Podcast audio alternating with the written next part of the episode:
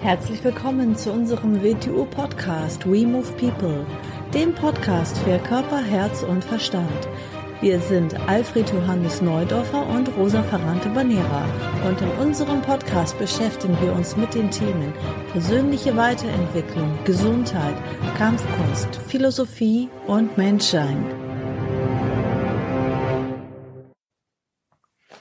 Denn das, das Sechste, was sehr wichtig ist, natürlich die ähm, Atmung, die, Atmung. die Lebenskraft. Das ist klar, Atmung, natürlich Sauerstoff und im anderen Aspekt, was vielen ja so nicht bewusst ist, dass wir die Atmung auch Lebenskraft aufnehmen. Man könnte sagen, ein Aspekt der Sonne, den wir hier in uns aufnehmen. Natürlich, und Atmung ist eine ganz spezielle Sache, weil Atmung ist ganz, ganz direkt mit unserem Bewusstsein verbunden. Und aus dem kommt bin ich auch ein Gegner von forcierten Atemübungen, weil Atemübungen sind, sind Werkzeuge, wo man genau wissen muss, was man tut, sonst kann man sein ganzes Bewusstsein aus dem Gleichgewicht bringen. Aber nichtsdestotrotz gibt es eine Art von natürlicher Atmung, die eigentlich die natürliche Atmung des Menschen ist, das war die Bauchatmung. Nur die haben nach der, nach der frühen Kindheit sehr wenige Menschen können sich das erhalten, weil sie in eine sehr unnatürliche Atmung hineingeht, sozialisiert werden, um es mal so auszudrücken, in eine sehr flache, in eine sehr, sehr hohe Lungenatmung, in eine sehr kurzatmige Atmung, was einen sehr großen Stresszustand im Menschen erzeugt, was ihn nicht in sich selber ruhen lässt.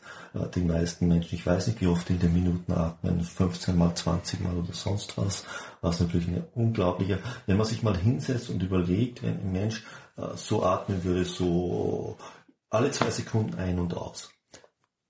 Kann jeder studieren, wie stressig er dann alles empfinden würde. Jetzt soll sich mal einen Menschen vorstellen, der eine natürliche Atmung hat, die zwei bis drei Atemzüge in der Minute ist. Wie ruhig, wie gelassen er dann werden würde. Noch dazu, wenn das eine Bauchatmung ist. Kann man natürlich nicht von einem Moment auf den anderen erzeugen, aber man sollte dieses Bild mal in sich haben. Man sollte dieses Bild in sich haben, durch die Nase einzuatmen, durch den Mund auszuatmen, äh, dass das ein langsamer Rhythmus ist. Damit wird Geschwindigkeit nicht aus der Welt genommen, aber aus dem eigenen Empfinden zur Welt. Damit wird Stress aus der Welt genommen. Und damit wird viel, viel mehr Sauerstoff und viel mehr Lebenskraft aufgenommen ins System. Und es verbreitet sich viel besser im ganzen Körper bis in die letzte Zelle. Und damit habe ich natürlich viel mehr Energie zur Verfügung. Aber mit dieser Energie muss ich natürlich auch umgehen können. Also ich glaube, zwei Faktoren sind auch dafür verantwortlich, dass man ähm, nicht mehr tief atmet. Als Baby atmet man ja noch tief. Ähm, oder früher vielleicht, wo die Menschen mehr in der Natur waren oder so, ich weiß nicht, aber ähm, einmal das Sitzen, weil durch das Sitzen kannst du ja gar nicht mehr richtig tief in den Bauch atmen, vor allem wenn du auch noch enge Kleidung trägst und ähm, der Bauch eingeschnürt ist. Also einmal, dass man viel Arbeit auch in der sitzenden Tätigkeit natürlich heutzutage hat.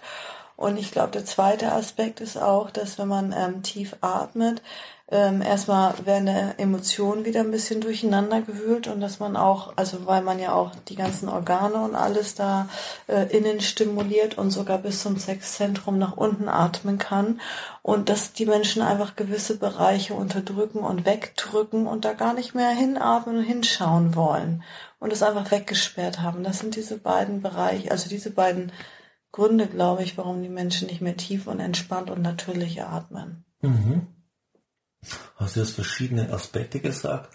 Natürlich eine tiefe Atmung, wie du es richtig hast, eine tiefe Bauchatmung massiert bei der Atmung den ganzen inneren Organbereich. Hast du keine tiefe Bauchatmung, dann liegt das alles unbewegt im Körper drinnen, ist schlecht durchblutet, ist schlecht in Bewegung. Es passiert keine, natürlich ganz schlecht für die Verdauung und all die Folgen. Das das andere ist, wie ich vorhin schon gesagt habe, eine, eine, eine tiefe Bauchatmung durch die Nase tief einzuatmen, beginnt natürlich den Körper viel, viel entspannter zu machen. Das Leben selber, wie du sagst, natürlich, je, je begrenzt sich das Leben, jetzt kommen wir zu den anderen Sachen, die wir schon gesagt haben, durch meine Glaubenssätze, wie ich mit, mit, mit meinen Bewegungen umgehe, wie ich mit meinen Emotionen umgehe, was mein Verhalten ist. Wenn das zu sehr im Korsett drinnen ist, dann werde ich sehr flach atmen, dann werde ich sehr schnellatmig sein. Geht gar nicht anders.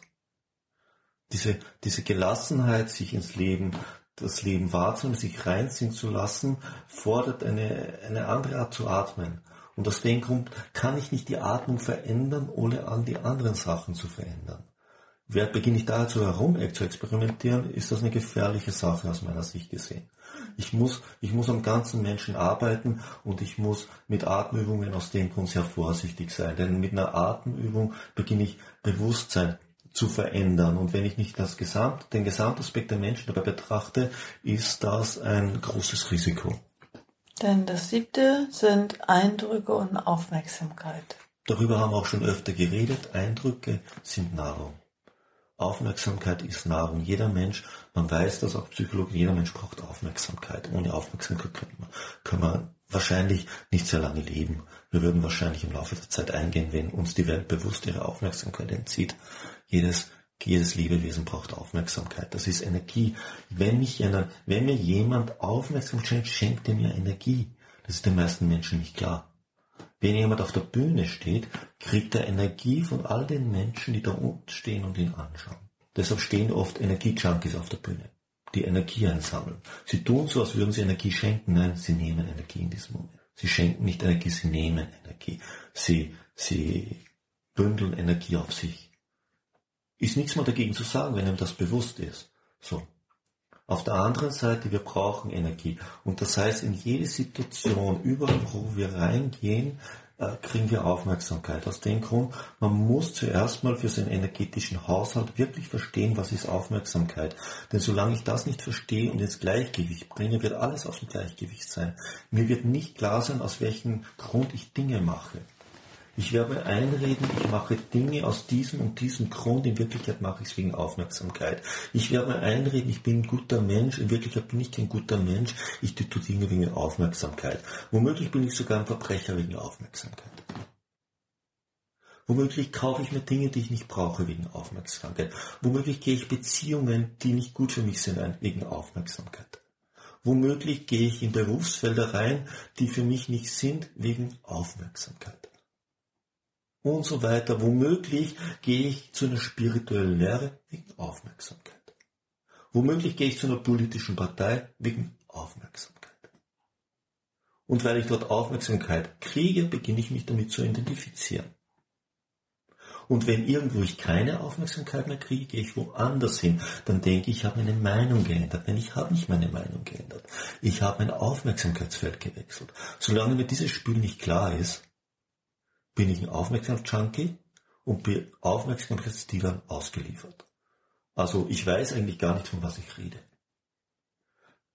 Das andere sind Eindrücke. Eindrücke heißt, alles, was ich wahrnehme, muss ich ja verdauen. So wie ich Essen, das ich in mich aufnehme, verdauen muss, so wie ich Flüssigkeit, die ich aufnehme, verdauen muss, so wie ich Sauerstoff, Lebenskraft, die ich aufnehme, verdauen muss, muss ich jeden Eindruck, was es auch sein mag, den ich aufnehme, verdauen. Wenn mir das bewusst wird, werde ich sorgsamer damit umgehen, was ich mich aufnehme. Ich werde sorgsamer damit umgehen, wo ich hingehe, mit welchen Menschen ich mich umgebe, welche Bücher ich lese, welche Filme ich schaue. Ich werde damit sorgsamer werden, weil ich bin mir bewusst, ich muss es verdauen. Und es könnte für mich etwas sein, was momentan mein Körper verdauen kann und verdauen will, weil er es braucht, also es könnte etwas sein, was mir momentan schadet. In anderen Lebensphasen mag es ganz anders sein. Aber das muss man zuerst mal bewusst werden. Nichts ist an schlecht gut oder schlecht, aber ist es für mich gerade das Optimale. Darum geht es.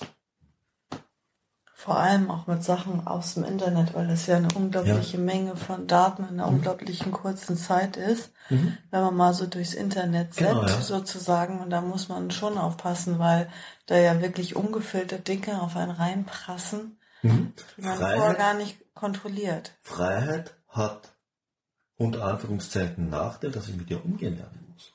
Information heißt ja nicht, dass sie Wahrheit ist. Es ist immer auch die Frage, in welchem Zusammenhang wird sie mir gebracht, mit was wird sie verbunden. Vielleicht ist etwas davon gerade richtig, etwas anderes aber total verkehrt. Nur weil etwas richtig ist, heißt nicht, dass alles dabei richtig ist.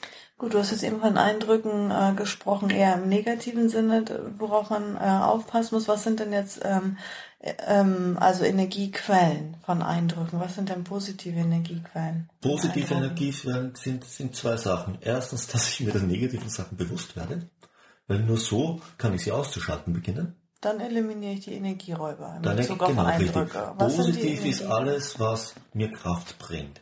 Positiv heißt in diesem Zusammenhang alles, was die Potenziale in mir zu aktivieren beginnt, was mich, was mich zu mehr Ganzheit werden lässt, was also gewisse Zersplitterungen in mir aufzulösen beginnt, was die Fragmentiertheit von mir etwas auszugleichen beginnt, was mich innerlich wachsen lässt und, und neue Seiten von mir, die produktiv im, im positiven Sinn sind, an die Oberfläche bringen, ist positiv. Ja, was meinst du? Gib mal ein Beispiel für Eindrücke. Ein Beispiel. Äh, alles, was an sich mal nicht konditionierend ist, alles, was mich aufbaut. Äh, da sind wir bei dem, was ich gern den Geschmack nenne. Jeder Mensch, jeder Mensch hat etwas in sich, was ihn spüren lässt, wo etwas wirklich echtes ist. Wo man das wirklich nicht greift, ist aber weiß, da ist etwas. Man spürt etwas.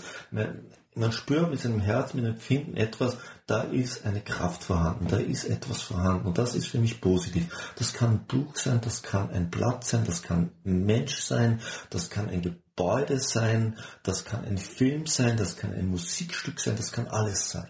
Und das kann für Menschen etwas Verschiedenes sein. Bloß weil es für den das Richtige heißt nicht, dass es für den anderen das Richtige ist. Das sind wir wieder. Jeder muss sich selbst kennenlernen, um das zu spüren. Es kann ihm jemand dabei helfen, sich selbst kennenzulernen, aber das, was er da kennenlernt, kann ihm kein anderer sagen. Aus dem Grund sollte man da auch vorsichtig sein. Man sollte nicht, man sollte vorsichtig sein, wenn jemand ich nenne es Aspirin, egal in welchem Bereich zu predigen beginnen. Etwas, was für alle überall gelten soll. Das ist es sicher nicht. Wir Menschen, jeder von uns ist einzigartig, sonst würde sie nicht leben.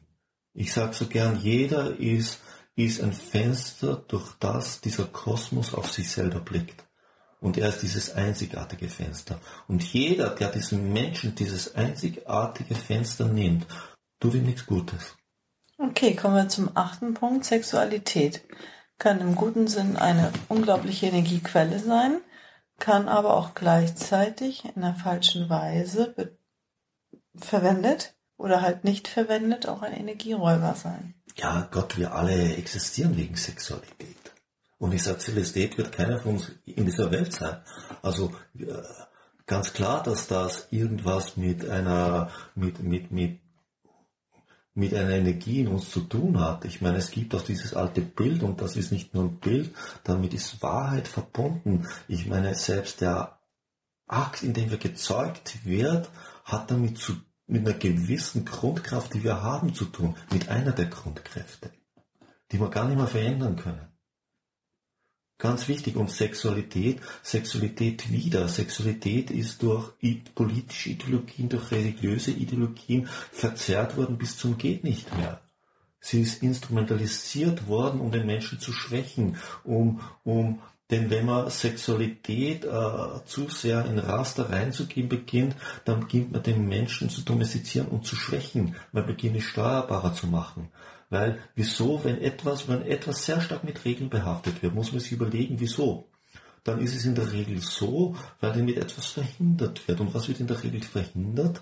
Dass der Mensch eine Energiequelle für sich nützen würde. Denn Energie heißt auch immer, dass er die Freiheit in sich selber zu forcieren beginnt. Und je freier, kräftiger, ich meine jetzt nicht unter Freiheit willkürlich sein, das meine ich nicht. Und nach Lust und Laune, das meine ich nicht. Aber je mehr Energie ein Mensch zur Verfügung hat, je mehr aus sich selber Erkenntnis und Einsicht schöpfen kann, desto weniger lässt er sich von irgendwelchen allgemeinen Sachen sagen und aufpropfen. Und das ist vielleicht nicht erwünscht. Aus dem Grund Religionen immer massiv dazu tendieren, Sexualität zu tabuisieren in vielen Bereichen und auch politische Ideologien dazu tendieren, das zu tun. Sexualität ist ist unglaublich wichtig. Es ist der Energiebringer. Aber Sexualität aufgrund von Konditionierung nicht zu leben oder aufgrund von Konditionierung zu leben, ist ein Energieräuber. Also wie kann man jetzt in der richtigen, ja, es gibt keine Aspirin, dass du jetzt einen ja. Satz sagst und das passt auf jeden Menschen, aber wie kann jetzt Sexualität eine Energiequelle sein? Indem sie von Konditionierung befreit wird. Konditioniert wer zum Beispiel sind die religiösen Regeln, denen sie unterworfen ist. Die kennt jeder von uns. Egal welche Religion wir es nehmen oder welche, die meisten tabuisieren sie ganz extrem. Aber auch politische Systeme dazu tendieren, sie zu tabuisieren. Oder selbst freie Sexualität, die aufgrund von Konditionierung frei ist, eigentlich das gleiche Spiel spielt. Sondern ein natürlicher Umgang mit Sexualität. Sexualität ist eigentlich eine Vereinbarung zwischen Menschen, wie sie damit umgehen. Solange es nicht schädlich für irgendjemanden ist, solange nicht jemand dabei ausgenützt wird von jemandem, missbraucht wird, ist sie in Ordnung. Ist alles in Ordnung. Sexualität hat zwei Funktionen. Natürlich hat sie die Funktion der Reproduktion. Das ist eine der Funktionen. Die andere Funktion ist aber eine spirituelle und dazwischen liegt eine ganz wichtige. Sie hat einen unglaublichen entspannenden Aspekt für das ganze menschliche System. Denn schau den Menschen an, die zu wenig Sexualität in der Regel pflegen. Sie sind oft sehr verspannt, sehr starrsinnig. Man sieht ihnen schon ihren Frust ins Gesicht geschrieben. Mhm. Mhm. Sexualität, wir leben zwar so gesagt in der freien Welt, aber dieser Bereich ist unglaublich dogmatisiert und beschränkt. Wir haben bereits eine Zeit gehabt, wo es etwas freier war, nehmen wir, wie Osho vor 30 Jahren darüber geredet hat, ist bereits heute so in der Weise fast nicht mehr möglich. Dabei hat er nur in der Oberfläche gekratzt. Also obwohl die Menschen hier heute nicht in die Kirche gehen, zumindest kenne ich keinen, außer meinen 83-jährigen Vater, ähm, der geht auch nur Weihnachten und Ostern in die Kirche, sonntags nicht mehr. Aber ähm, ansonsten kenne ich keinen Menschen, ähm, sind aber trotzdem alle religiös noch konditioniert. Nicht religiös, ideologisch. Ideologisch konditioniert. Auch wenn man nicht einer Partei angehört. Das, das, das, das hatte gar nichts damit zu tun. Äh, das ist ja nicht die Frage, wo du dich dazugehörig fühlst, sondern es ist die Frage, was ist die Limitiertheit, die dahinter liegt. Was findest du als unmoralisch? Nicht unethisch, sondern unmoralisch. Was ist für dich schmutzig und was ist für dich nicht schmutzig? Was empfindest du als angebracht und nicht angebracht in dem Bereich? Was denkst du ist das Normale? Und wieso denkst du das? Schau dir doch die Weltgeschichte an, du wirst alle möglichen Formen der Organisation finden, die sich total widersprechen. Also waren die alle verkehrt und waren die schlecht und war nur diese Kultur richtig und die Kultur war total verkehrt? Wenn ich etwas vertrete, immer denke, wo, wieso vertrete ich das? Wo kommen die Grundlagen davon her? Wie kommt das überhaupt in mich? Ist das eigene Erfahrung? Habe ich je etwas anderes überhaupt probiert? Habe ich nie was anderes probiert? Was kann ich da dazu eigentlich sagen? Ja, weil es alle immer schon so machen. Ah, unter Anführungszeichen, es machen nicht alle seit immer so, sondern äh, was verstehe ich darunter? Nur weil etwas lange wiederholt wird, heißt nicht, dass es richtig ist. Schau, ich muss mir anschauen, die, die es behaupten, dass es schon lange so ist, wie ausgeglichen sind sie als Menschen? Wie erfüllt ist ihr Leben? Wie harmonisch sind sie? Welche Energiequellen in dieser Welt sind sie? Was bringen sie in dieser Welt? Wie, wie aktiv sind sie, wie kraftvoll sind sie. Mich interessiert das Ergebnis, das vor mir steht. Nicht das, was, was, was er als, als Ideal behauptet, was in Ordnung und richtig ist. Nein, ich schaue, was hat das aus ihm gemacht. Das interessiert mich. Und ist das ein Widerspruch zu dem, was er behauptet, was, was er da vertritt? Das ist für mich absolut uninteressant. Also man kann ja Sexualität in der richtigen Weise äh, betreiben als und dann ist es eine Energiequelle. Man kann es aber auch in der verkehrten Weise betreiben. Es ist ein Energieräuber. Wenn man quasi äh, kein oder zu wenig Sex im Vergleich zu seiner körperlichen individuellen Veranlagung hat oder wenn man zu viel hat im Vergleich zu seiner eigenen individuellen Veranlagung, vielleicht auch aufgrund von Konditionierung, weil man mhm. sich selbst darauf konditioniert hat. Mhm. Kann auch natürlich ein enormer Energieräuber sein. Und das ja. dann für sich selbst herauszufinden, ist die Schwierigkeit oder ja, das, was der Mensch, Mensch, für sich. Das ist von Mensch zu Mensch verschieden und es kann in einem, im Laufe des Lebens auch wechseln. Und wie du sagst, hängt das mit der vitalen Kraft zusammen. Ja. Es hängt mit der vitalen Kraft, mit allem anderen zusammen, wie viel Energie man zur Verfügung hat, für, für welchen Bereich man Energie zur Verfügung hat. Ein, der eine Mensch braucht in der Lebensphase mehr, der andere weniger das, äh, und in welcher Form, das ist auch nicht so festgelegt. Das sind für mich Übereinkünfte. Und es ist immer schlecht, wenn durch ein ideologisches oder durch ein ideologisch-religiöses Muster etwas Notwendiges verhindert wird. Und ganz schlimm, wenn es aufgrund von, vom Umfeld, von Freunden, Bekannten, Familie und sonst was. Aber es machen doch alle so. Ja, das heißt gar nichts wie in jedem anderen Bereich auch, auch alle, auch, auch die meisten Menschen bewegen sich in dieser Art. Das heißt aber nicht, dass das die natürliche Art ist, wie sich ein Mensch bewegen soll. Das heißt nur, dass alle das machen. Nur weil 10 Millionen Menschen jubeln, das ist super, heißt es nicht, dass das das Richtige ist. Vielleicht sind diese 10 Millionen auf das gleiche verkehrte Muster konditioniert. Und es wurde der Reiz gesetzt, auf den dieses Muster reagiert. Ich glaube, alleine dafür, das müssen wir auch mal wieder machen. Wir haben schon mhm. mal ein, zwei Folgen über Sex auch gemacht, Sex und Tabus oder so und noch irgendeine andere Folge. Und ja, da haben da, wir kaum an der Oberfläche gekratzt bisher. Da kann man ja. nochmal eine mhm. eigene Episode zu machen. Mhm. Das ist so tief das mhm. Thema und spannend. Mhm. Und ähm, jetzt der neunte Punkt ist Spiritualität. Das kann auch eine Energiequelle sein. Was meinst du damit? Und ein Energieräuber. So, in letzter Konsequenz für mich ist alles spirituell. Aber was meine ich damit? Ein Mensch muss sich eine Sinnfrage stellen. Er kommt nicht darum rum. Das, dass er geboren ist, ist die Herausforderung des Lebens, sich eine Sinnfrage zu stellen. Wie ich vorhin schon gesagt habe, für mich ist jeder Mensch ein Fenster durch das, wie immer man es nennen mag, ob man es Gott nennt, ob man es Dao nennt, ob man es Absicht nennt, ob man es Kosmos nennt, ob man es äh, Natur nennt oder weiß Gott was nennt, wo dieses etwas auf sich selber blickt. Und jedes Fenster gibt eine ganz, ganz eigene Beschreibung.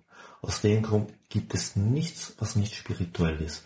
Und ein Mensch, der sich nicht in irgendeiner Form eine Sinnfrage stellt. Das heißt nicht, dass man schon am Beginn sich die Sinnfrage stellt. Vielleicht ist am Beginn ein, ein Ziel, das man erreichen will. Und aus dem Ziel wird eine Art von Mission, und aus Mission wird eine Art von Vision. Und daraus entsteht irgendwann in jedem Menschen die Frage nach dem Sinn. Wer bin ich? Woher komme ich? Wo gehe ich hin? Weshalb gibt es mich eigentlich? Und das ist Spiritualität und das gehört im Laufe des Lebens eines Menschen, dass er gesund ist. Stellt er sich das nicht, kann er nicht gesund sein. In dem Sinn, was ich unter Gesundheit verstehe. Denn wenn er sich nur als Lebewesen, als Objekt im, im Raum oder in der Zeit empfindet, dann tanzen. Wir müssen etwas finden, was uns mit dem Ganzen zusammenbringt, mit dem Ganzen vernetzt, was uns zum Teil des Ganzen wieder macht, was uns aus dieser Zerrissen und Gespaltenheit zurück in die Einheit mit dem Ganzen führt, in unserem Empfinden und in unserem, in unserem Sein. Tun wir das nicht, dann wird uns das krank machen, dann wird uns das mit Ängsten erfüllen irgendwann. Und wir, und wir werden lauter Ersatzprodukte dafür machen. Denn, denn ich kann schon sagen, ich glaube halt nichts, ich bin einfach nur tot. Ja, Mag so sein, aber das ist nicht die Antwort. Oder zu sagen, ja, ich werde schon in den Himmel kommen. So, das, das, das sind keine Antworten. Das sind, das sind Verdrängungen. Das sind, das sind die Zeichen, dass ich mich mit diesen Fragen nie wirklich beschäftigt habe und nicht beschäftigen will. Für mich ist, für mich ist, ist, um es mal so zu sagen, die Geburt ein Getrenntwerden und der Tod eine Vereinigung. Und über diesen Prozess sollte ich mir Gedanken machen, um ihm dann in der richtigen Weise zu begegnen. Denn nur dann werde ich auch dem dazwischen in der richtigen Weise begegnen. Und nur dann werde ich meiner Aufgabe gerecht. Und diese Aufgabe hat jeder von uns. Die ist nicht identisch, aber jeder blickt durch dieses Fenster auf sich selbst. Oder der Kosmos blickt durch dieses Fenster, das du bist, auf sich selbst. Und bringt dadurch eine ganz, ganz eigene Erfahrung und Sichtweise in das Ganze ein, die erst vorhanden ist, weil es dich gegeben hat. Und daraus, auch daraus sollst du höchste Qualität ausschöpfen. Du hast ein gewisses Instrumentarium mit. Das ist deine Genetik, dein Körper. Das ist, wenn du so willst, deine Seele. Das sind die Aufmerksamkeitsteilchen, die in dir drinnen stecken. All das sammelt Erfahrungen ein und bringt sie zurück. Und du solltest hier wirklich das ausschöpfen, was dir gegeben ist. Das ist deine Aufgabe. Das ist deine Pflicht.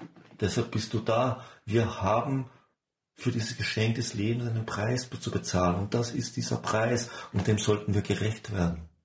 Wow, das war jetzt so eine lange, ausführliche Episode. Damit habe ich jetzt gar nicht gerechnet. Das ich auch nicht, ne? das ist mal wieder eine längere Folge geworden. Ähm, ja, vielleicht nochmal zur Erinnerung, was ich eingangs gesagt hatte mit dem neuen Tool äh, Upspeak oder ich glaube, das ist kein Tool, sondern das ist eine Plattform. Ist eine Plattform, eigentlich ähm, eine Social Media Plattform. Ja, das heißt, äh, dein Mentor in deinem Ohr. Und da sind verschiedene Mentoren und wir unter anderem auch. Ne? Also ähm, tu uns doch mal den Gefallen und äh, installiere diese App bei dir. Dann findest du uns unter Alfred Johannes Neuder von Rosa Ferrante Banera.